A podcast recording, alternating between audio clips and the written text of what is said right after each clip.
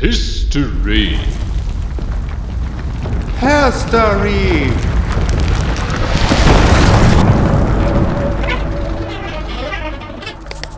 Der Story. Der Art. Ein transinter-envitastischer Podcast. Mit Kuku Und Tia. Und damit herzlich willkommen zu einer neuen Folge von der Story der Art äh, mit Tia, aber leider ohne Kuku. Ähm, mal wieder, äh, denn Kuku ist erkrankt und leider auch schon eine Weile ähm, so erkrankt, dass Kuku gerade am Podcast nicht weiter mitmachen kann im Moment. Wir werden mal sehen, wie sich das äh, weiterhin entwickelt, aber ich dachte mir, wir machen trotzdem mit dem Podcast erstmal weiter. Leider dann jetzt mit mir solo. Das heißt aber nicht ganz solo, weil ich habe für diese Folge trotzdem gar wunderbare Gäste mir eingeladen und äh, mit ihnen gesprochen. Und ich werde euch einfach auch ein bisschen mehr von diesem, ich sag mal, äh, dialogischen, was jetzt normalerweise zwischen Kuku und mir passiert, werde ich euch jetzt in der Form geben, dass äh, ich einfach nochmal ein bisschen mehr im Gespräch mit den Gästen auch ähm, zu hören bin und es ein bisschen, bisschen, naja, es ist einfach auch eine nette Gesprächsrunde gewesen, aber wen habe ich mir denn nun eingeladen? Ja, worum geht's denn überhaupt? Ich war im Theater. Ich gehe ganz gerne immer wieder ins Theater. Ich mache ja auch Theater. Es ist schon auch ein bisschen so von, von den vielen Kunstformen ist, glaube ich, so Theater und vielleicht noch Rap sind so meine persönlichen Lieblingskunstformen. Da haben ja aber auch alle möglichen Menschen unterschiedliche Lieblinge. Bei mir, wie gesagt, sind es diese beiden und ähm, ich habe mir keine RapperInnen eingeladen, sondern eben Theaterleute, weil ich habe ein Stück gesehen, das heißt Forever Queer. Und es ist ein Stück über ja, äh, queere äh, Geschichte, aber anhand von ganz konkreten Personen. Da sind eben auch ähm, TIN-Personen, also trans-inter-nicht-binäre Personen äh, dabei in dem Stück. Ähm, und ähm, ja, dieses Stück ist entwickelt worden von einem Kollektiv, das sich da nennt Feminismus in Szene, aber am besten stellen die sich einfach gleich selber vor. Hier ist Feminismus in Szene. Ich bin Jana. Mein Name ist Laura. Und ich bin Marie. Wir sind Teil von Feminismus in Szene. Ähm, wir sind eine selbstorganisierte Theatergruppe aus Leipzig. Genau, uns gibt so seit 2017. Feminismus in Szene mit Unterstrichen geschrieben. Äh, so zumindest äh, schreibt ihr es auf eurer Webseite aus. Und da habe ich diese schöne Selbstbeschreibung gefunden, äh, wo ihr schreibt, naja, genauso gut könnten wir auch auf der Suche nach Militanz oder Kunst von unten oder mit Gaffer lässt sich alles fixen heißen. Und ich dachte, das ist eigentlich auch ganz nett äh, als Charakterisierung. Also, ähm, was hat es denn damit auf sich oder was sagen denn diese drei bis vier Namen äh, vielleicht über euch als Gruppe aus darüber, was ihr tut, aber vor allem auch, wie ihr das macht. Ich glaube, so ein bisschen so ein Schlagwort ist auch immer so Punkrock. Also nicht im Sinne von der tatsächlichen Musik, sondern als Wort dafür, dass es einfach irgendwie so ein bisschen ähm, aus dem Ärmel geschüttelt, irgendwie so aus der Situation heraus, ähm, weiß nicht, ganz spontan entstehen darf. Und manchmal halt auch ein bisschen äh, mit Gaffer einfach zusammengeklebt. Das kommt auch noch aus einer Zeit, wo wir nicht so feste Bühnenstücke hatten. Am Anfang 2017 haben wir eine Ausstellung gemacht zu Alltagssexismus, eine theatrale, interaktive Theaterausstellung. Und dann haben wir 2019 nochmal eine gemacht, wo es um feministische Militanz ging, wo BesucherInnen so verschiedene Stationen sich anschauen konnten. Genau, und äh, das war teilweise richtig intensiv mit ganz viel Recherche, ganz viel Aufbau und Liebe. Ähm, aber ja, auch eben mit ganz viel Gaffer und irgendwelchen Schnüren und irgendwelchen Kabeln, die in irgendwelchen Hausprojekten von der Decke hängen und irgendwelche Getränkerlager, die erstmal aufgeräumt werden mussten, bevor man da irgendwie einen theatralen Raum schaffen kann. Ja, und ich glaube, es charakterisiert uns eben so ein bisschen, dass wir jetzt nicht eine, ähm, ein Theaterensemble sind mit so auch äh, festen Infrastrukturen, äh, Hierarchien, festen Rollen, sondern dass wir eben alles zusammen schaffen. Das hat seine Vorteile und seine Nachteile, würde ich sagen wie habt ihr euch denn gefunden und wie seid ihr auch drauf gekommen, lasst zusammen was Theatrales machen, auch wenn es jetzt am Anfang kein Stück war, sondern ähm, eher eine theatrale Ausstellung? Also es gab schon so seit 2015, 16 so eine kleine Impro-Theatergruppe im Leipziger Osten. Da haben zum Beispiel Marie und ich uns kennengelernt. Schon alte GenossInnen auf der Bühne. Ähm, und da hat sich dann mal wieder viel verändert, Fluktuation, wie das so ist in selbstorganisierten Projekten. Und 2017 gab es dann so eine kleine Mini-Förderung im Zusammenhang mit dem Ostpassage-Theater. Und da ähm, zusammen mit einer anderen Person, ähm, mit Alu und ich, wir haben dann dieses Projekt so ein bisschen gestartet. Ein ähm, Projekt zu Feminismus und da einen Aufruf eben veröffentlicht, wo wir Mitspielende gesucht haben. Und dann haben sich so 15 Leute gemeldet und mit 13 Leuten hatten wir dann eine Crew und waren dann eben auch auf Tournee mit dieser Ausstellung. Ja, und hatten auch viel Spaß zusammen. Tja, und neben dem Spaß führt ja Feminismus in Szene in ihrem Namen eben auch noch das kleine Wörtchen Militanz, zumindest in einem von den alternativen Namen. Und natürlich habe ich sie auch noch gefragt, was es denn mit der Militanz in der feministischen Szene oder auf der Szene oder im Theater bei Ihnen auf sich hat. Na, das ist auch so ein bisschen aus unserer Historie, von mhm. unserem letzten Stück. Da war für uns so ein bisschen das Oberthema ähm, feministische Militanz. Und dann haben wir uns auf die Suche begeben, was ist feministische Militanz? Was könnte das sein? Wo können wir das finden? Und wie können wir es eventuell auch leben oder erzeugen? Und ja, da ist unter anderem auch der, das Vorgänger, also oder die Wurzel von dem Stück, was mit dem wir jetzt touren, äh, zu finden, also Forever Queer. Dann gab es aber auch ein Stück, also ein Teil zur Roten Zora mhm. oder ähm, genau unter Druck, wo es um clandestine Abtreibungen ging. Ja. Ähm, und motiviert war das Ganze so ein bisschen auch ja ähm, vor dem politischen Hintergrund von so Landtagswahlen in Sachsen und mhm. äh, Leipzig ist ja in Sachsen und Rechtsruck und wir haben uns eben gefragt, wie können wir auch Militanz hier vor Ort sichtbar machen? Was ist feministische Militanz heute und damals? Und ich fand es auch super spannend, so ein bisschen einen regionalen Fokus zu haben. Wir haben uns dann zum Beispiel auch mit den streikenden TextilarbeiterInnen in Krimitschau, also nicht so weit von Chemnitz, yeah. ähm, beschäftigt und es ist total cool zu hören, wie Sachsen früher mal als das Rote Königreich verschrien war und alle richtig Bammel hatten, weil hier so viel gewerkschaftliche Organisation und so viel Straßenkampf war. Also ich finde es irgendwie auch ja irgendwie mutgebend, wenn man weiß, okay, hier gibt es auch eine radikale Geschichte und es ist nicht alles nur irgendwie brauner Sumpf. Ja, aber natürlich habe ich mich ja mit dieser Gruppe eben getroffen, um vor allem über das Stück zu sprechen, über Forever Queer. Und da kommen wir aber genau darauf auch, und das werdet ihr merken, wieder zurück darauf, wie wichtig das auch sein kann, äh, in die Geschichte zu schauen, in die Geschichten zu schauen und festzustellen, da gab es Leute, die vor mir schon da waren, die ähm, Kämpfe geführt haben, vielleicht auch mit einer gewissen Militanz, die queere Kämpfe geführt haben, also sich da auch immer wieder zu vernetzen und zu schauen, ähm, was war vielleicht schon da ähm, und dass darin eine gewisse Bestärkung liegt. Aber das, wenn Sie euch jetzt alle selber äh, nochmal ausführlicher erzählen, äh, wir gehen jetzt sozusagen in das Gespräch über das Stück Forever Queer und ich habe noch als kleines Bonbon hinten dran, das verrate ich euch jetzt schon mal, sie natürlich auch gebeten, eine Szene aus dem Stück mal bei mir im Studio einzusprechen in die Mikrofone, äh, quasi eine Art szenische Lesung oder ähm, Radiotheater oder äh, ein Podcast-Hörspiel äh, uns äh, zu gönnen. Und das haben sie natürlich auch getan. Äh, und dem wenden wir uns dann äh, später noch zu. Aber jetzt geht es erstmal über das Stück, wie es entstanden ist ähm, und ähm, wie sie überhaupt auch überhaupt auf diese historischen Figuren gekommen sind. Forever Queer heißt das Stück, äh, was ich von euch auch gesehen habe. Äh, in Halle habt ihr es gespielt, ihr habt es aber auch an anderen Orten gespielt.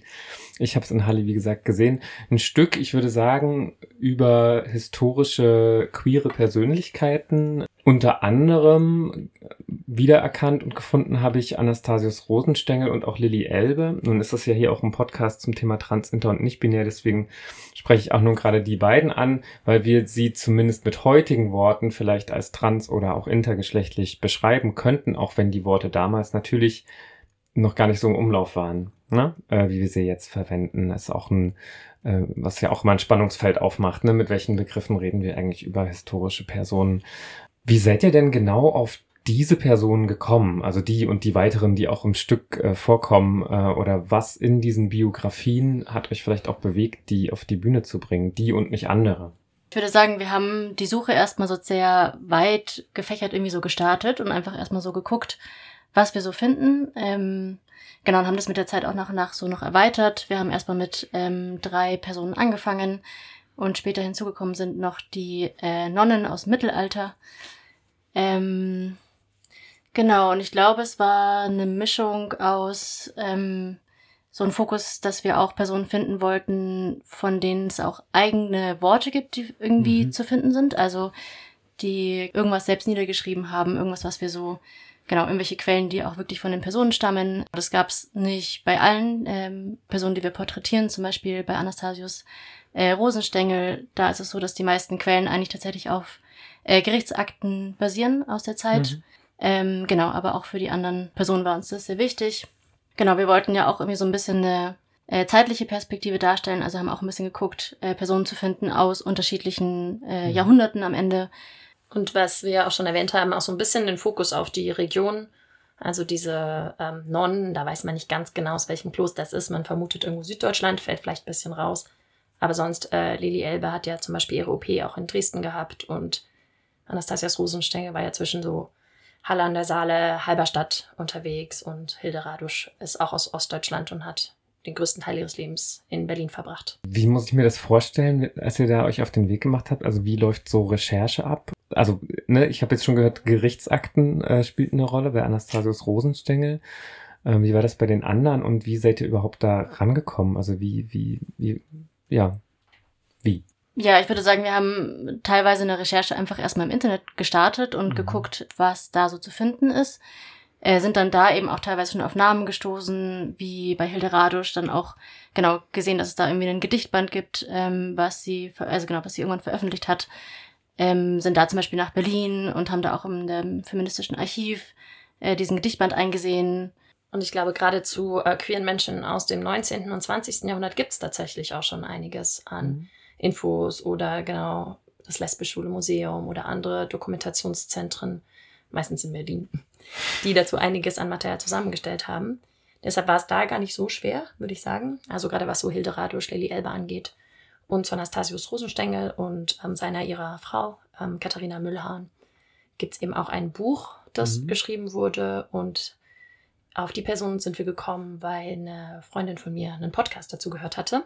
Also ich habe das Gefühl, wir leben ja auch in einer Zeit, wo es auch gesamtgesellschaftlich langsam so ein bisschen mehr Interesse gibt, insgesamt an queeren Lebensentwürfen. Hat auch seine Vor- oder Nachteile, aber dann natürlich auch historisch. Und die Sache mit den Nonnen ist daraus entstanden, dass wir es auch total spannend fanden, mal so ein bisschen weiter zurückzuschauen. Mhm. Ich finde die Persönlichkeiten aus dem 19. und 20. Jahrhundert total spannend. Aber ich habe auch das Gefühl, ich kann mir schon noch auch so ein bisschen vorstellen, wie deren Lebensrealität war. Und ja, beim 13. Jahrhundert weiß ich das eigentlich gar nicht. Und das fand ich so richtig faszinierend, da mal ein bisschen einzutauchen. Und deshalb haben wir dann gezielt recherchiert. Nonnen, Mittelalter, lesbisch. Einmal in Google eingegeben. Da kamen dann äh, verschiedenste Dinge. Aber wir sind dann auch im Endeffekt fündig geworden und haben eben diese lateinischen Erotikgedichte gefunden. Ähm, ich habe mich auch gefragt, ähm, wie viel diese Personen und ihre Biografien am Ende vielleicht auch mit euch zu tun haben. Also sozusagen, wie sich das vielleicht auch ineinander verwickelt hat. Also ne, so äh, stell mir vor, ich fange so an zu recherchieren, ich lese Texte, irgendwie hat das was mit mir vielleicht zu tun. Manches hat ein Echo, manches vielleicht auch nicht, manches fühlt sich vielleicht auch sehr anders an oder so. Ähm, und dann geht es ja vielleicht auch in einen Prozess miteinander. Ne? Also so beeinflusst sich so gegenseitig. Also wie ich die Personen lese, über die ich lese, aber auch vielleicht, wie ich mich verhalte. Vielleicht nehme ich auch was mit aus dem, was ich da lese. Ähm, genau, also habt ihr so ein, das Gefühl, dass da so ein Prozess passiert ist, also dass diese, dass eure eigenen Biografien und die Biografien, mit denen ihr euch beschäftigt habt, in einer Art in einen Austausch getreten sind? Also ich hatte das äh, Gefühl total. Das liegt auch daran, dass ein Teil der Recherche war, den ich gemacht habe, mir einen Gedichtband, nee, einen Bildband anzuschauen von der Künstlerin aus den USA, Rhea Brodell. Und diese Person hat ein Buch ähm, veröffentlicht, Butch Heroes heißt es, Mhm. und da geht es um ganz viele Persönlichkeiten aus fünf Jahrhunderten von allen möglichen Ländern, Kontinenten, die genau sich wahrscheinlich entweder als ja heute als trans oder nicht bezeichnen würden, als lesbisch oder nicht. Und ähm, das hat mich total bewegt, auch diese Bilder zu sehen, weil die eben Mhm. wunderschön auch gemalt sind, auch die Gewalt, die da teils drin steckt. Und teilweise gab es dann auch, je mehr wir uns mit den Persönlichkeiten Ja. beschäftigt haben, natürlich Veränderungen. Mhm. Zum Beispiel Rosenstengel, da war ich auch erstmal so, wow, ja, das ist ja eine Person hier aus Halle, Halberstadt, kann ich mir irgendwie vorstellen. Und als wir dann tiefer eingetaucht sind, haben wir gemerkt, dass diese Beziehung, die Rosenstengel und Mühlhahn miteinander hatten, auch ja durchaus ihre Probleme hatte. Also Rosenstengel war ihm auch gewalttätig gegenüber seiner und ihrer oder ihrer Ehefrau. Und es hat schon mit uns allen richtig viel gemacht. Also auch diese Rolle dann zu verkörpern. Ähm, Mhm. Das ja, hat totalen Effekt auf das eigene Erleben, die eigene Beziehung zur Rolle. Wir haben uns entschieden, die Person da nicht rauszukicken, weil wir finden es irgendwie wichtig, ähm, queere Menschen in ihrer Komplexität darzustellen. Wir glauben, dass Rosenstengel eine Menge Gewalt erlebt hat und ja, ähm, das ist wichtig, das als Kontext zu sehen. Genau, und gleichzeitig themati- thematisieren wir das dann natürlich auch im Stück, weil wir es nicht einfach so ungefragt dastehen lassen möchten. Genau, bei Hilde Radusch war es auch so ein bisschen ähnlich. Ähm, irgendwann habe ich dann rausgefunden, dass Hilde auch nicht cis ist.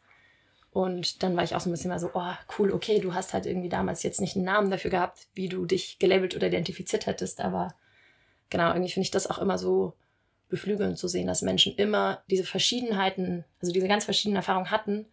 Und manchmal gab es da eben gesellschaftliche Wörter oder Namen dafür, die wir auch teilweise heute nicht mehr benutzen. Ne? Also so Mhm. Anhänger von Sappho oder Urania oder so Hermaphroditen oder so. Also es Ja. waren halt irgendwie total viele Wörter und Begriffe auch geschichtlich da. Ähm, die sehen wir jetzt nicht mehr oder manchmal habe ich auch das Gefühl, wir sind ja so ein bisschen so, hey, wir haben jetzt unsere Labels und es ist ganz wichtig, die mal alle zu nennen. Solche Begriffe ändern sich und ich glaube, was ich cool fand in unserem Stück zu sehen, die Menschen sind da, diese Existenzen, die Leute haben immer gekämpft und unter welchem Namen oder mit genau welcher Identität, das können wir jetzt gar nicht mehr greifen, aber darum Ja. geht es ja auch gar nicht so sehr. Äh, zu dem zu der Idee von Geschichte und Geschichten. Das ist ja auch so ein bisschen Thema unseres Podcasts und was, worum wir uns immer wieder so ein bisschen drehen, um diesen Zusammenhang auch von Geschichten und Geschichte und wie Geschichte eben entsteht. Sie ist ja eben nicht einfach da, sondern sie wird eben gemacht. Ne? Sie wird aktiv hergestellt in der Gegenwart ähm, und damit auch aus der Perspektive der Gegenwart, was sich ja schon daran zeigt, ne, wie du gerade gesagt hast, auch beispielsweise in welche Begriffe verwenden wir oder welche eben auch nicht. Genau, und auch mit dem Podcast erzählen wir ja die Geschichten von trans, inter und nicht-binären Personen und schreiben damit auch wieder ein Stück weit Geschichte, weil wir ja ne, auch wieder Teil von Geschichtsschreibung sind oder Geschichte erzeugen in der Gegenwart. Ähm, jetzt habt ihr euch entschieden für das Theater als Medium, ähm, um eben diese Geschichten zu erzählen und damit, das ist jetzt äh, zumindest meine These, auch wieder Geschichte zu schreiben oder zugänglich zu machen. Und ich habe mich gefragt, quasi, warum das Theater als Medium genau dafür, ne? Also was kann das Theater vielleicht da auch leisten? Also was, was, was für Möglichkeiten bringt Theater mit, um Geschichten zu erzählen, aus bestimmten Perspektiven zu erzählen, zu kontextualisieren und so weiter. Genau, ich habe das Gefühl, dass es ein bisschen ja auch drauf ankommt, welche Form vom Theater. Und Mhm. Genau, zum Beispiel, wie wir so am Anfang gestartet sind ähm, mit dieser genau Ausstellung zu Alltagssexismus. Da waren super viele Stationen auch interaktiv. Das heißt, uns war es auch irgendwie wichtig, mit dem Publikum in eine Interaktion zu treten, das Publikum mit einzubeziehen, Probleme, die uns begegnet sind, auch ans Publikum weiterzurichten und auch das Publikum irgendwie mit einzubeziehen, irgendwie eine Lösung zu finden oder nach äh, genau irgendwie Möglichkeiten, wie man mit bestimmten Situationen umgehen kann und so weiter. Äh, Strategien. Ähm, ne? Strategien, Mhm. genau. Genau, und das ist jetzt tatsächlich bei Forever Queer weniger, weil es ähm, auch eigentlich so das erste tatsächlich so Bühnenstück ist, was wir Mhm. machen. Genau, und trotzdem habe ich das Gefühl, es ist für mich eine sehr lebendige Art, irgendwie ist es trotzdem nah an dem Publikum dran. Ähm, ich würde sagen, jede unserer Aufführungen ist auch irgendwie anders, je nachdem ein bisschen, wie das Publikum reagiert. Also das kriegen wir irgendwie trotzdem mit. Irgendwie es gibt's immer eine Interaktion auch zwischen dem Publikum und der Bühne. Und es ist zum Beispiel auch wichtig, irgendwie eigentlich nach jeder Vorführung auch ein Gespräch noch anzubieten mit dem Publikum. Also äh, genau, wir machen das super gerne, dass wir danach uns einfach noch zusammensetzen, dass Leute noch irgendwie Feedback geben können, Rückfragen stellen können. Äh, genau, es da einfach noch diesen Moment gibt von irgendwie einem Austausch, wovon wir auch jedes Mal irgendwie noch so voll Sachen wieder mitnehmen und genau, das einfach voll schön ist, nochmal über Sachen auch sprechen zu können, die Leute sehen, ähm, voll auf teilen Leute nochmal, was hat sie bewegt. Ja, und deswegen finde ich es voll nah und auf der anderen Seite ist es auch halt voll möglich, mit verschiedenen Stilmitteln zu spielen, also auch auf der Bühne verschiedene Formate zu nutzen. Daran habe ich jetzt auch gedacht, also dieses Stichwort mit diesem lebendig, ne? Theater ist Mhm. natürlich eine Kunstform, wo quasi so diese Kopräsenz, also so die Schauspielenden und die Zuschauenden sind quasi in einem Raum und die Personen, von denen jetzt die Bühnenfiguren inspiriert sind, werden quasi ein Stück weit auch spürbar und lebendig. Und das ist natürlich eine Art von Kunst, die einfach sehr, wie du auch sagst, sehr nah ist und die Inspiration, die halt einfach von diesen Personen immer noch bis ins Jetzt quasi herausstrahlt, die ist dann, das spürt man auch immer, finde ich, ziemlich sehr bei diesen Publikumsgesprächen danach, dass dann so ein Raum eröffnet ist, der irgendwie immer noch präsent ist. Als hätten wir so ein Stück weit auch so den Gedanken an diese Personen irgendwie mit hergezaubert oder so eingeladen. Und deswegen ist es tatsächlich, glaube ich, eine sehr gute Kunstform dafür. Ja, ich glaube, es ist auch eine richtig gute Kunstform, um queere Geschichte, Geschichten zu erzählen, weil Theater eben auch diese Mischung aus Konkreten und Abstrakten ermöglicht. Mhm. Wenn wir jetzt nur vom Text ausgehen, dann ist der sehr konkret, aber noch nicht so greifbar. Und wenn wir dem jetzt eine Figur geben, das irgendwie plastisch, erfahrbar, sehbar, hörbar machen, dann schaffen wir damit wirklich Persönlichkeiten, Stimmungen und können, glaube ich, etwas einfangen oder begreifbar machen, was jetzt nicht nur beim Reinlesen von einem Text oder einer Gerichtakte so möglich ist. Und gleichzeitig stellen wir die Person aber nicht dar oder repräsentieren sie nicht auf eine Art und Weise, die irgendwas festigt. Mhm. Wir haben auch ganz bewusst darauf geachtet in den theatralen Methoden, die wir gewählt haben. Für jede dieser vier Biografien gibt es eine andere theatrale Methode. Verraten wir jetzt nicht welche. Ähm, haben wir aber ganz bewusst immer geschaut, dass es uns einen gewissen Grad an Abstraktheit ermöglicht, weil wir mit unseren Mhm. Körpern diese Personen gar nicht darstellen können und wollen. Also ich weiß nicht, wie die Leute im Mittelalter ausgesehen haben, welche Frisuren, welche Mimiken, welche Gestik, das weiß ich ja alles gar nicht. Ähm, ich habe auch nicht den Körper, wo ich sagen würde, es macht Sinn, wenn ich jetzt die Elbe spiele. Und ich glaube, Mhm. da ist eben Theater ein ganz tolles Mittel, um diese Abstraktion zu ermöglichen, die es aber trotzdem total greifbar und ästhetisch erlebbar macht und die damit, glaube ich, auch Menschen ziemlich tief berührt. Nee, ich habe auch das Gefühl, dass es schon auch immer wieder so, äh, genau zum Beispiel Leute davon berührt sind, auch so eine lange Mhm. Kontinuität zu sehen irgendwie und Ja, auch total. Äh, genau irgendwie von queeren Personen eben aus dem Mittelalter zu hören, ähm, weil es halt voll oft so unsichtbar irgendwie ist, weil es so wenig Überlieferungen gibt, weil es genau irgendwie ja schwer ist überhaupt genau an diese Infos zu kommen und dass das auch in dieser genau in der Fülle von diesen vier Szenen irgendwie voll oft auch so ein Berührtheit oder Begeisterung oder auch so ist oder von so einem Wow, okay, es gibt genau einfach eine lange Kontinuität. Leute irgendwie haben queere Lebensweisen seit irgendwie super langer Zeit und kämpfen dafür. Ja, gerade bei dem Mittelalterstück habe ich das Gefühl, dass es auch manchmal so Vorurteile so ein bisschen anpiekst, weil dann Mhm. haben wir plötzlich diese Texte auf Latein, wo Leute so sich ein bisschen erotisch, sexy Messages schreiben. Also überhaupt nicht meine Assoziation mit Latein. Und ich glaube, ganz viele Leute haben auch den Eindruck, Mittelalter, da war eh alles scheiße. Das stimmt in großen Teilen bestimmt auch. Aber queere Menschen haben sich halt immer Räume geschaffen. Und ich glaube, auch gerade bevor so dieses wissenschaftliche Bild von Medizin sich durchgesetzt hat, irgendwann in der Neuzeit gab es halt auch auf eine Art ganz viele Möglichkeiten, mit Gender auch irgendwie total kreativ umzugehen. Also ich habe auch über viele Menschen gelesen, die dann, keine Ahnung, im 16. Jahrhundert gelebt haben und dann meinten, ja, also ähm, ich habe jetzt ein Kind geboren und dabei ist mir ein Penis gewachsen, ich bin jetzt ein Mann. Und dann waren sie halt ein Mann und haben als Mann gelebt. Oder die irgendwie gesagt haben, ich war verheiratet, ähm, die Ehe hat nicht geklappt, ich wurde geschieden, daraus wurde ich jetzt Mann und dann haben sie als Mann gelebt. Also irgendwie so Sachen, Mhm. wo wir heute gar nicht auf die Idee kommen würden. Ähm, ja, und das fand ich irgendwie auch richtig cool. Oder dass halt auch in vielen Zeiten queer sein oder trans sein ja als gesellschaftlicher Status total angesehen war. Also Ja. trans oder queere Menschen, das waren Leute, wo die Gesellschaft so war, so wow, ihr seid wichtige Personen, ihr seid irgendwie spirituelle Personen, ähm, gerade wenn man jetzt auch so ein bisschen aus Europa rausschaut, vor allem. Und das finde ich auch mal so richtig schön, einfach so mehr den Horizont zu öffnen. Und das habe ich auch den Eindruck, dass das bei den Leuten so ein bisschen passiert, die dann in unserem Stück sind. Cool.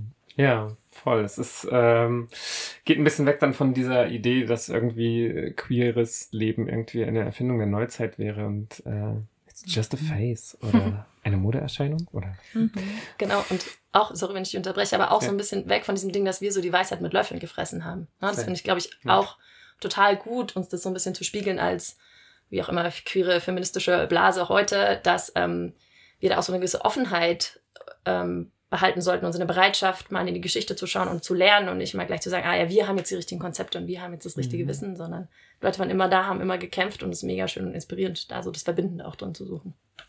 es ist ja gar nicht so einfach, ne, mit der Wissensweitergabe äh, so von Generation zu Generation, gerade in queeren Zusammenhängen für Transpersonen, internicht-binäre Personen, queere Personen generell.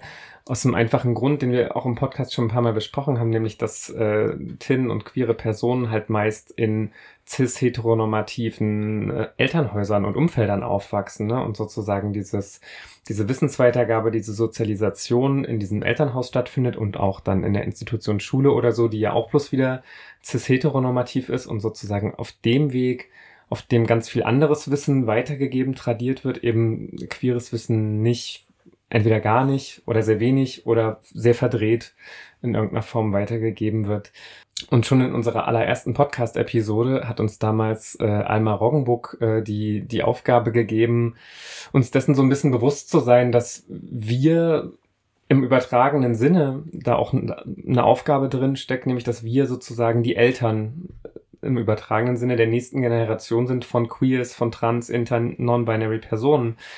Ähm, das heißt, die Frage, die wir uns immer wieder stellen, ist, wie wir unser Wissen, unsere Erfahrungen, unsere Kultur auch, also unsere Subkultur, unsere Kunst vielleicht auch und unseren Widerstand, der da ja auch überall mit drin steckt, äh, wie wir das sinnvoll weitergeben können. Also diese Frage von Wissen und wo kommt es her, das hat uns auch richtig stark beschäftigt. Mhm. Ich glaube, Jana, du hast es vorhin schon angesprochen, dass ganz viel Wissen eben aus diesen Gerichtsakten kommt. Mhm. Und für uns auch eine ganz große Frage war, wie können wir queere Geschichten sichtbar machen und auch deren Eigendefinition diesen Menschen gerecht werden in einem System, in der Geschichtsschreibung, die auf queerer Gewalt, also auf Gewalt gegen queere Menschen, auf patriarchaler Gewalt beruht, wo wir eben über ganz viele Leute eben nur was erfahren, weil es Gerichtsakten gibt, weil sie umgebracht wurden, weil sie zu Knast und 200 äh, Schlägen verurteilt wurden. Ähm, ja, und ich glaube, da ist so ein bisschen auch unsere Imagination gefragt, mhm. wie wir uns mit diesen wenigen Infos, die wir über die Leute haben, trotzdem was vorstellen können. Und ich denke mir mal so, wow, äh, zum Beispiel, es gibt eine Person aus dem 16. Jahrhundert, die wurde als Hexer angeklagt und auch umgebracht.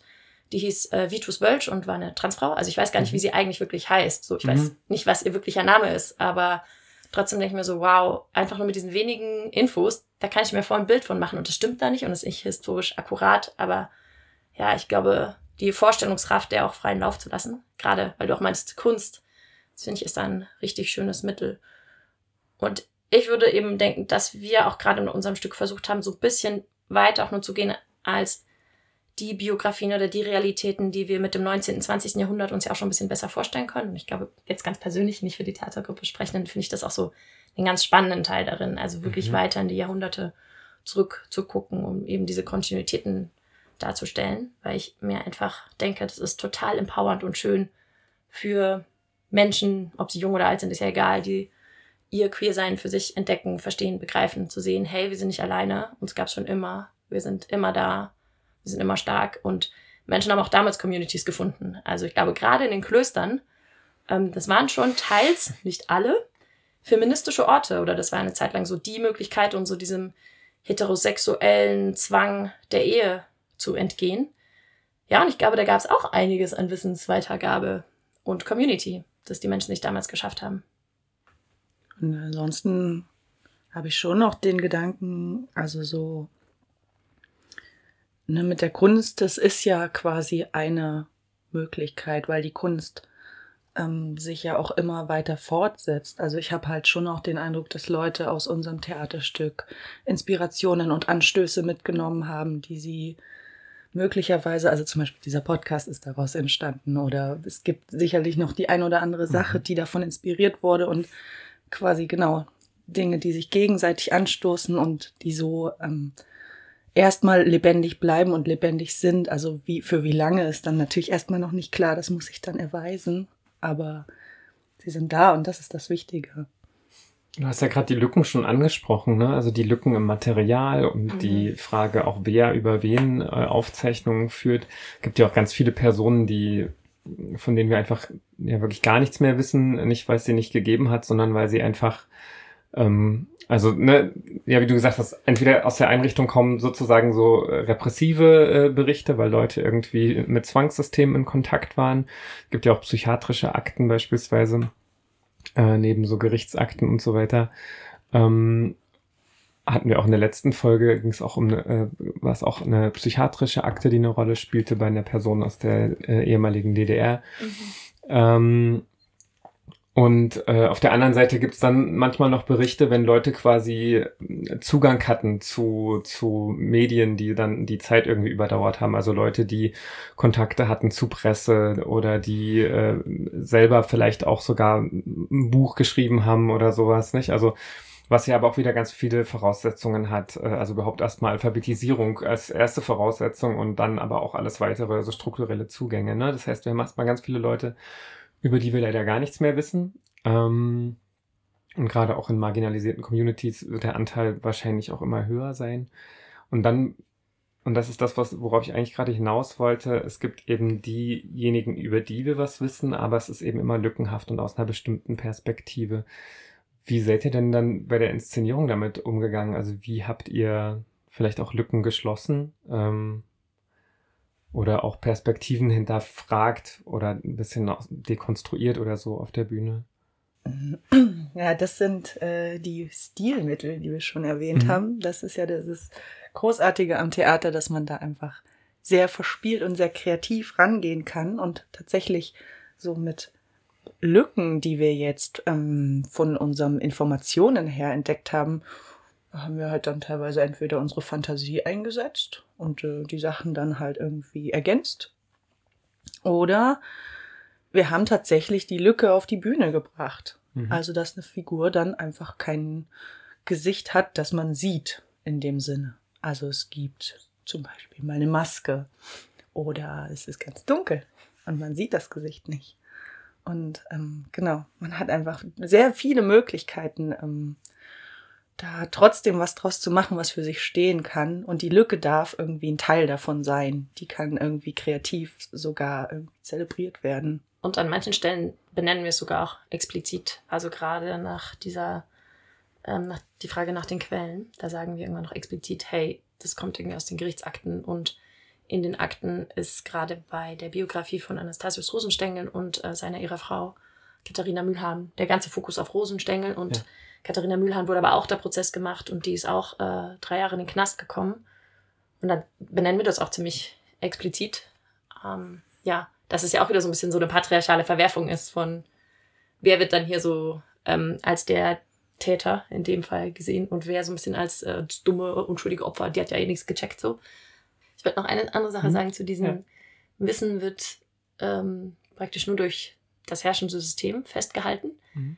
Weil es das ja bei fast allen Figuren aufgefallen ist.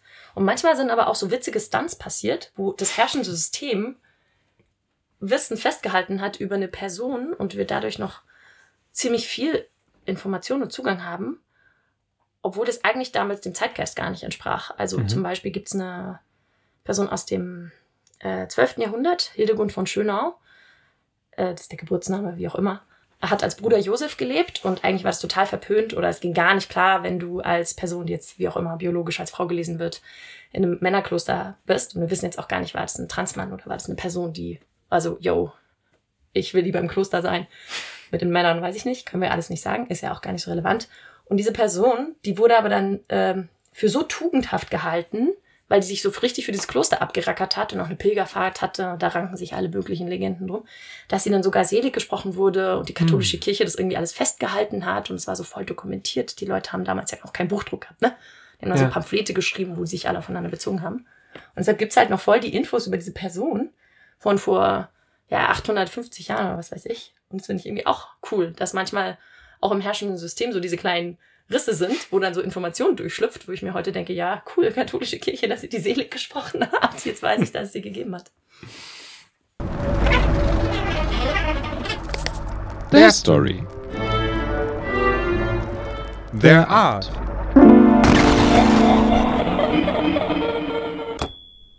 Ja, apropos Risse und Glitches im Mauerwerk, so klingt, finde ich, auch immer unser kleiner Jingle von der Story der Art, dem Podcast. Eigentlich ja mit Kuku und Tia. Heute nur mit Tia, dafür mit äh, ganz tollen Gästen, nämlich Feminismus in Szene. An der Stelle nochmal gute Besserung äh, an Kuku. Und ich habe euch ähm, versprochen, dass es nach diesem Interview was Szenisches auf die Ohren gibt. Darum will ich auch äh, das gar nicht lange hier äh, unterbrechen. Ähm, und zwar eine Szene aus Forever Queer, dem Stück, um das es hier gerade ging, nämlich die Szene, in der es um die Person Hilde Radosch äh, geht, ein quasi ein Ausschnitt äh, aus äh, ja, ihrem Leben oder zumindest der, naja, theatralen Imagination über das Leben von Hilde Radosch. Ähm, und teilweise eben äh, fußt es, und das ist das Schöne an dieser Stelle, in ihren eigenen Texten, in ihrem eigenen ähm, Lyrikband. Äh, jetzt also Feminismus in Szene mit einer Szene über und mit Hilde Radusch. Und äh, kleines Easter Egg, ich durfte eine ganz kleine Sprechrolle übernehmen. Wahrscheinlich hört ihr auch gleich welche. Wer ist Hilde Radusch? Ich bin Hilde. Ich bin KPD-Mitglied. Ich bin Hilde. Ich bin Lesbe. Ich bin Hilde. Ich bin Antifaschistin. Ich bin Hilde. Ich bin Feministin. Es gibt keine Freiheit, die du dir nicht nimmst. 1921, also mit 18 Jahren, tritt Hilde dem kommunistischen Jugendverband und später der KPD bei. Es wurde also getanzt. Es wurde also getanzt. Man durfte den Rock so ein bisschen anheben. Es wurde also getanzt. Man durfte den Rock so ein kleines bisschen anheben und das war furchtbar sexy. Hilde zieht nach Berlin und lernt dort ihre erste feste Freundin kennen. In gewisser Weise. In gewisser Weise. In gewisser Weise kommen wir uns als Helden vor, weil wir durch die Haft von den Nazis als politische Gegner anerkannt wurden. Jetzt. Jetzt beginnen die kalten Tage. Die Bewährung. Das Land hält den Atem an. 1933 wird Hilde für sechs Monate in Schutzhaft genommen obwohl sie davor noch die Beweise über die illegale Post vernichten konnte. Ein Vergnügen ist die Liebe in Gefangenschaft nicht. Ein lautes Wort in völlig stiller Nacht. Liebste. Ein lauter Seufzer. Ah. Hätte Strafverschärfung und Einzelhaft bedeutet. Auch im Gefängnis kämpft Hilde weiter. Zusammen mit den anderen Gefangenen setzt sie sich für bessere Haftbedingungen ein. Ein ganz junger SS-Mann stand vor meiner Tür. Sind Sie Frau Radusch? Ich werde dafür sorgen, dass Sie so schnell wie möglich wieder ins Gefängnis kommen. Er schimpfte wie ein Rohrspatz auf die Kommunisten. Als er merkte, dass ich einfach nicht antwortete, ging er laut polternd wieder runter und war sehr verärgert, dass er nichts hatte ausrichten können. Da stand hinter mir meine Nachbarin und sagte, dass Sie so feige sind, habe ich mir nicht vorstellen können. Ich sagte, man muss nicht immer tapfer sein. Das ist nicht immer der richtige Weg. Ich habe ihr erzählt, dass ich Stadtverordnete der KPD war und gesessen habe und so weiter. Und nach einiger Zeit erzählte sie, dass sie viel für die Rote Hilfe gegeben hat. Und außerdem sei sie noch im Damenclub Violetta gewesen. Naja, dann ging die Sache sehr einfach. Wir hatten ja die Zimmer nebeneinander. Es war alles bestens. So lernt Hilde ihre Nachbarin Eddie kennen.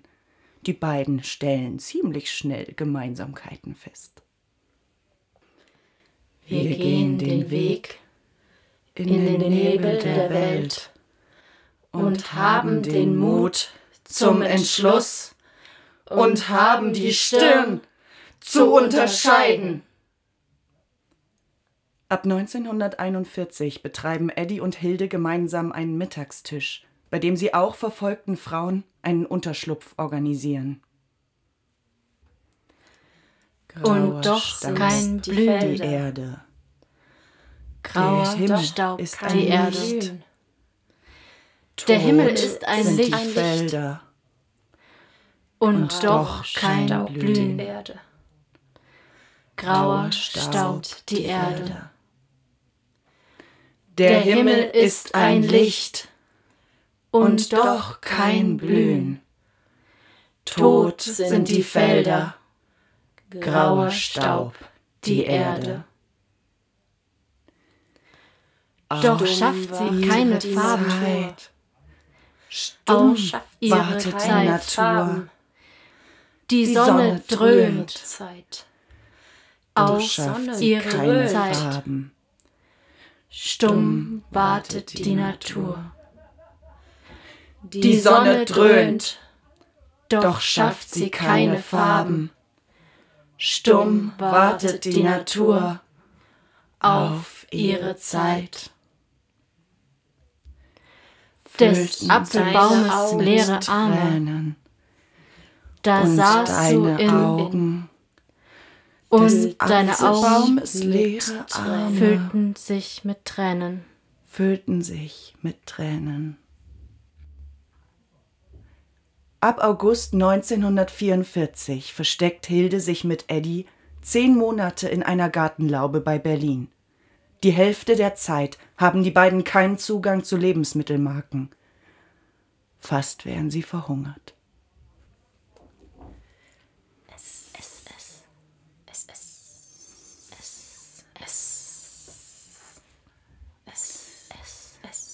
Die anonyme Zulassungsbehörde gab meinem Wagen die Buchstaben S, S. Und nun tropft Tropft, und tropft rotes Blut von diesen Zeichen. Ich höre geschlagene Röcheln. Und ich kann den Wagen nicht fahren. immer. Immer, sehe ich die Toten ziehen. Doch die anonyme Bürokratie staunt.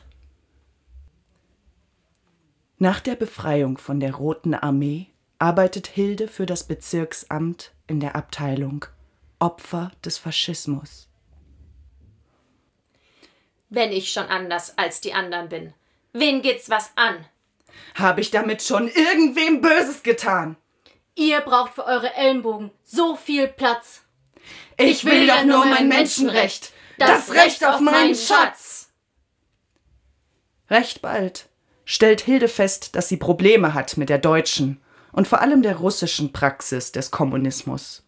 Sie verlässt also die KPD, die sie ihrerseits ebenso aus der Partei ausschließt. Grund dafür? Ihr lesbisch sein. Du gingst, und nie mehr werde ich die Schritte hören, auf die ich gewartet, die Stimme nicht und nie dein Lachen. Du gingst und ließest mich. Allein zurück zum Frieren einsam. 1960 stirbt Hildes geliebte Freundin Eddie an Krebs. Ehe ich sterbe, will ich Dank sagen allen meinen Feinden. Sie waren es, die mir Erkenntnisse vermittelten. In ihren klugen Argumenten sah ich meine Berechtigung. Und ihr Hass rief meinen Kampfgeist. Ohne euch, meine Feinde, wäre ich nie gewachsen. Habt Dank. Bis an ihr Lebensende bleibt Hilde aktiv. Jetzt vor allem in feministischen und lesbischen Zusammenhängen. 1974, als sie schon 71 Jahre alt ist, gründet sie die erste Gruppe für ältere Lesben in Berlin mit. Ihre Freundinnen machen es ihr möglich, bis zu ihrem Tod am 2. August 1994 sehr selbstständig in ihrer eigenen Wohnung zu leben. Ich war niemals Opfer, sondern immer Kämpferin. Their Story. Their art. Ja, soweit die Szene von Feminismus in Szene äh, über und mit quasi Hilde Radusch. Ähm, ich fand es unglaublich toll, die auch performen zu sehen im Studio. Das ähm, war einfach äh, ein Erlebnis. Ja, ich finde es immer wieder toll, wenn Theatermenschen ähm, so in, in ihren Theatermodus switchen. Auch aus dem Interviewmodus in den Modus von zack und jetzt äh, bin ich äh, Figur und äh, projiziere da. Sind äh, spannende Sachen passiert, aber ähm, ich habe natürlich auch nach dieser Szene noch zwei, drei Fragen gehabt ähm, und die will ich euch nicht vorenthalten. Wir hatten noch ein kleines Gespräch auch nach der Szene über die Szene. Hilde war einfach eine so richtig dolle, faszinierende Persönlichkeit. Ähm, also wirklich, das, dieser letzte Satz, dass sie immer Kämpferin war, das ist einfach so zutreffend und von daher für uns so eine sehr leuchtende Inspiration auch einfach die ganze Zeit immer gewesen. Und auch schön, dass wir damit enden, weil das quasi auch so was Empowerndes irgendwie hat. Ähm, ja, und sie hat in einer krassen Zeit gelebt, ne? Also mhm. sie war halt einfach eine Widerstandskämpferin während der NS-Zeit. Sie hat versucht, andere Menschen zu retten. Ähm, sie war ähm, selbst Kommunistin, hat offen lesbisch gelebt und hat einfach irgendwie eine krasse, eine krasse Lebensgeschichte, so, ne? Wie sie sich in dieser Laube bei Berlin versteckt hat, mhm. irgendwie, was du vorhin noch erzählt hast, wie sie da überhaupt hinkam, dass sie dahin gepaddelt ist und ähm, genau, das klingt einfach alles so richtig verrückt und ist wahrscheinlich an sich irgendwie auch eine wahnsinnig tolle Geschichte. Wunder, dass es über Hilde noch keinen Film gibt oder sowas. Mhm. Ja, und ich finde, Hilde ist auch immer ein ganz gutes Beispiel dafür, wie so die Frauen und Queers uns immer so den Arsch retten. Also, weil das ganz oft Menschen sind, die an so vielen Fronten kämpfen müssen. Also gegen den Faschismus, gegen das Patriarchat, gegen die herrschende Geschlechterordnung, gegen Rassismus. Also gerade habe ich auch immer das Gefühl, wenn ich auf die USA schaue, das sind so die Frauen und Queers of Color, die da irgendwie so die krassen Kämpfe irgendwie anführen. Und das ist ja auch in der queeren Bewegung ganz mhm. oft so, dass so die besonders marginalisierten Menschen, also jetzt nicht die äh, Mittelstandsschwulen und Lesben, mhm. ähm, ja, für unsere Freiheiten kämpfen und ihr Leben lassen. Und da habe ich auch bei Hilde ganz stark das Gefühl, so wow, du hast einfach so ein umfassendes politisches Verständnis gehabt von, wofür kämpfst du und setzt du dich ein und wurde da auch super enttäuscht und auf der Strecke zurückgelassen, hat ähm, wegen ihrer ähm, sexuellen Orientierung, Geschlechteridentität keine Stelle bekommen in den 20ern, 30ern, wurde aus der KPD ausgeschlossen, also hat so richtig viel Stein in den Weg gelegt bekommen, hat sich dann immer wieder neue Kontexte gesucht, wo sie wirken kann und das finde ich ähm, ja extrem bewegend und ein großes Vorbild. Jetzt habe ich gehört, und das äh, kommt ja auch am Anfang schon in dem Text, ne, Hilde Radusch als, als Lesbe, als Feministin, als Antifaschistin, als Kommunistin. Aber ich glaube, du hast vorhin auch mal angedeutet und jetzt auch gerade nochmal das Wort Gender-Identität mit, mit, eingebaut. Es gab auch Gender Trouble. Ja. Oder? genau, also wir wissen nicht, wie Hilde sich genau bezeichnet hat, außer als ja. Lesbe. Ähm, aber sie sagte selber, dass sie sich noch nie als Frau gefühlt hat, fragt mich aber nicht als was sonst. Ah, ich glaube, damals hatte Hilde vielleicht nicht die Vielfalt an Begriffen, die wir heute haben, die uns zur Verfügung stehen. Wir haben jetzt das Pronomen sie für sie für Hilde benutzt, weil wir einfach da keine Klarheit haben, in allen möglichen Materialien immer von sie geredet wird. Und ja, ich denke, dass gerade ja früher auch in den 70ern oder davor Lesbe ja auch eine andere Geschlechteridentität teilweise war und nicht eben nur eine sexuelle Orientierung. Und für Hilde war es, glaube ich, glasklar, dass sie nie in das Bild von Frau fallen wird. Also auch nach dem Krieg, wo sie ja extreme gesundheitliche Schäden erlitten hat, weil sie wirklich beide fast verhungert sind. Mhm. Also es war wirklich eine ähm, große Belastung für die Gesundheit. Und danach waren sie mittellos, eben nicht verheiratet, ohne Job. Also die waren nichts wert als Menschen in dieser Gesellschaft. Und ich glaube auch vor diesem Erfahrungshintergrund, ähm, ja, es eben nicht nur um die sexuelle Orientierung ging bei ihr, sondern auch um eine Geschlechteridentität, weil sie einfach nie in dieses Bild von heterosexueller Cis-Frau reingepasst hat. Und auch, glaube ich, nicht nur wegen ihrer sexuellen Orientierung, sondern auch ihrem Aussehen, ihrem Auftreten unglaublich viel Ablehnung erfahren hat. Ihr habt sehr viel mit chorischem Sprechen gearbeitet, ne, bei Hilde. Ähm, wir haben es ja vorhin schon gehabt mit den verschiedenen Mitteln, die in den unterschiedlichen Szenen auftauchen. Äh, warum habt ihr euch für so viele chorische Elemente entschieden mit, mit Hilde? Da kommt, glaube ich, ein bisschen auch die Lust und das Spielerische durch. Also, ja, ja genau. Es ist ja quasi, was wir von Hilde haben, ist ja an sich schon sehr spielerisch. Ne? Sie war ja eine unglaublich tolle äh, Dichterin, Poetin mhm. und, und die Hauptquelle, auf die wir uns berufen, das quasi was von ihr selbst kommt, ihr ganz ureigenes persönliches Zeugnis ist dieser Gedichtband. Ja. Und ähm, der Text, den wir jetzt quasi gelesen haben, ist aus diesen Gedichten aufgebaut. Und genau, da bietet sich das einfach an, das so ein bisschen zu zerpflücken und damit irgendwie rumzuspielen und ähm, genau die Wirkung irgendwie so zurecht zu basteln, wie man Lust hat. Ja, und ich glaube, es war schon auch so ein ähm, damit so spielen, dass äh, Hilde einfach so super vielfältig irgendwie mhm. auch war und so an so, wie du auch gerade gesagt hast, irgendwie an so vielen Fronten irgendwie auch gekämpft hat und so und äh, darin auch so, genau, irgendwie die verschiedenen so Aspekte von Hilde sichtbar zu machen oder da genau das irgendwie, die treten auch am Anfang ja als so vier Personen sozusagen auf die Bühne und interagieren miteinander. Ähm, genau, und dann auch immer wieder diese Elemente von alleine sprechen, aber auch zusammensprechen, wo genau so die Aspekte von Hilde immer wieder so auch in so einer Stärke gemeinsam sprechen und auftreten. Wo sie dann quasi auch eigentlich so ähm, Intersektionalität irgendwie ganz lebendig zeigt, weil sie diese ganzen Kämpfe so verbindet. Also stehen bei euch dann eigentlich vier Hildes auf der Bühne so manchmal. Also manchmal sprechen sie einzeln äh, und sind vielleicht einzelne Aspekte und aber sie sprechen dann eben auch wieder alle zusammen. So mhm. habe ich es jetzt ein bisschen verstanden. Genau. Wenn sie alle zusammen sprechen, dann werden sie ganz laut und wortgewaltig. Ja. Oder manchmal nicht, ne? Manchmal ist es auch ganz fragmentarisch und Stimmt. irgendwie so in dieser Kriegszeit, wo sie dann alle so ganz dieses sehr tiefgehende Gedicht mit dem mhm. Der Himmel ist kein Licht ist ein Licht. Mhm.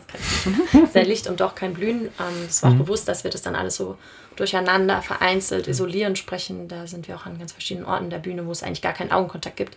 Chorisch auch gar nicht so einfach, das dann hinzukriegen, aber ja, viel Übung. Nicht synchron, sondern genau, diachron. Genau, dann eben auch versucht, mit diesen verschiedenen chorischen Elementen immer so ein bisschen den Inhalt darzustellen oder auch vielleicht ihre inneren Gemütszustände in dem Moment, wie es da eben gewesen sein muss.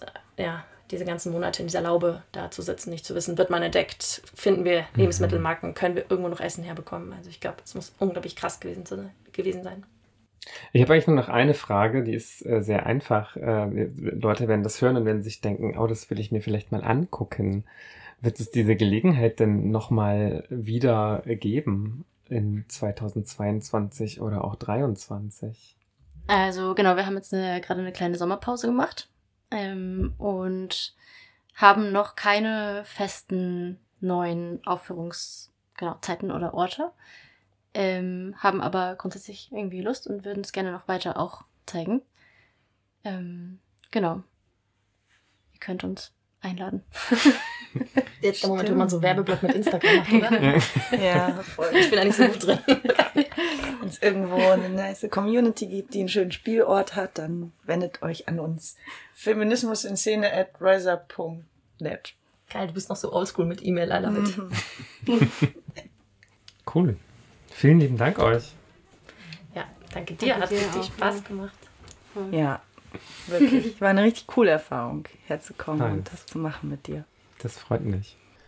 Ein Kompliment, das ich nur zurückgeben kann. Äh, es waren auch einfach ein paar äh, tolle, tolle Studiogäste ähm, Feminismus in Szene und das Stück Forever Queer, ihr habt gehört, äh, wenn ihr zufällig äh, irgendwie eine Theaterlocation habt oder, pf, weiß ich nicht, einen Wagenplatz oder was auch immer, ein Ort, wo ihr denkt, da würde das Stück vielleicht hinpassen, vielleicht ja auch, weiß ich nicht, ein Archiv oder so. Wir haben ja auch über äh, Geschichte und Quellen äh, sehr ausgiebig gesprochen, dann fragt sie einfach äh, an ähm, und ich meine, ihr habt die E-Mail-Adresse gehört, es gibt auch eine Webseite und auch ähm, diverse Social-Media-Plattformen. Ihr findet das schon, da bin ich ganz äh, optimistisch. Genau, und das sind auch schon die Schlussworte für diesen äh, Podcast Their Story, Their Art, beziehungsweise diese Sendung, je nachdem, ob ihr uns gerade im Radio hört oder eben äh, auf einer Podcast-Plattform. Mir bleibt eigentlich nicht viel mehr, als mich zu verabschieden und vielleicht die verbleibenden Minütchen hier nochmal zu nutzen, um darauf hinzuweisen, äh, ihr könnt uns auch immer natürlich ganz gerne äh, euer Feedback zukommen lassen. Das heißt, ihr könnt natürlich kommentieren auf den Podcast-Plattformen oder auch uns äh, direkt eine E-Mail äh, schicken. Ähm, Genau, unsere E-Mail-Adressen sind im Netz natürlich auffindbar auf der Seite von Transinteraktiv in Mitteldeutschland, ähm, von wo dieser Podcast ja einst loszog, auszog, um, äh, ja, um was eigentlich? Um Geschichten zu erzählen, ja, und äh, damit auch irgendwie Geschichte zu erzählen der Story, der Art und natürlich um auch künstlerische Perspektiven darin immer wieder zu zeigen. Und ich denke und hoffe, das ist uns diesmal auch ähm, wieder gelungen, gerade auch mit dieser ja, äh, theatralen Perspektive auf queere Geschichten, auf Transgeschichten, inter-nicht-binäre Geschichten. Ähm, genau. Ich äh, bin, war und werde sein Tia ähm, und äh, denke daran, dass hier normalerweise am anderen Mikrofon noch Kuku sitzen würde. Ähm, Nochmal Grüßchen raus an der Stelle und wir hören uns einfach beim nächsten Mal. Mal gucken, in welcher Besetzung dann. Äh, wir lassen uns einfach überraschen und es äh, geht auf jeden Fall einfach immer weiter, weil es ja auch mit der Geschichte einfach immer weiter geht. History. Hair Story.